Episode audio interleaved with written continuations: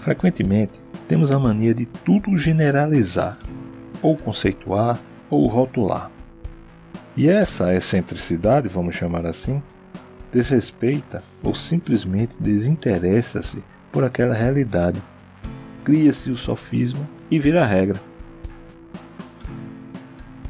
Tudo que é proibido ou tratado como tabu gera um mistério, e do mistério gera um desejo. Esse desejo gera antagônicas reações. Ou mantém em fantasia, ou rompe com a realidade e parte ao ato. O sexo é tratado assim, mas biologicamente falando, o sexo mantém a vida, assim como o alimento. São necessidades da nossa carne e prazeres também. São vitais para as espécies e humanidade. Mas, quando a pessoa passa a ser governada por essas paixões, passa a ter uma satisfação descontrolada, uma impulsividade desregrada, espírito em penúria, mente focada na matéria, são claros sinais de uma pessoa imersa na luxúria. Luxúria também é excesso, e todo excesso é imune à razão. Os olhos para quem vê são sensíveis e transparecem o desejo a outrem. O cérebro dessa pessoa começa a fantasiar com intensidade, causando na maioria das vezes desconforto na pessoa eleita pelo olhar. E esse é o ponto que quero chegar. Porque é a partir daí que o pensamento se deturpa, passando do limite do aceitável. E o limite é ferir o outro ou a si mesmo.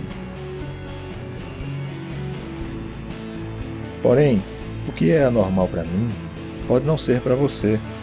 A poligamia, por exemplo, é aceita oficial ou extraoficialmente em mais de 50 países. Para essas civilizações, a monogamia não faz nenhum sentido, mas especificamente no Brasil somos educados para isso, ou seja, esses conceitos foram criados pelos homens e estão velados em cada civilização.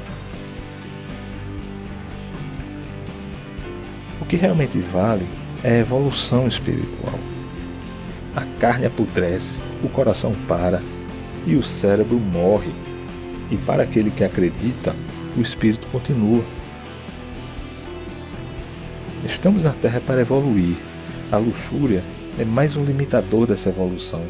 Cabe a nós discernir o que é mais prazeroso, se o espírito ou se a carne. Essa decisão é nossa. Temos o livre arbítrio para isso.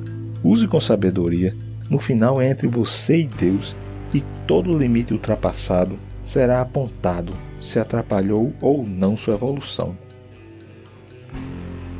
Em caso afirmativo, viverás tudo novamente, e novamente, e novamente, até que deixe de influenciar. Isso é uma lei da natureza, não se pode burlar. O que seu livre-arbítrio escolherá?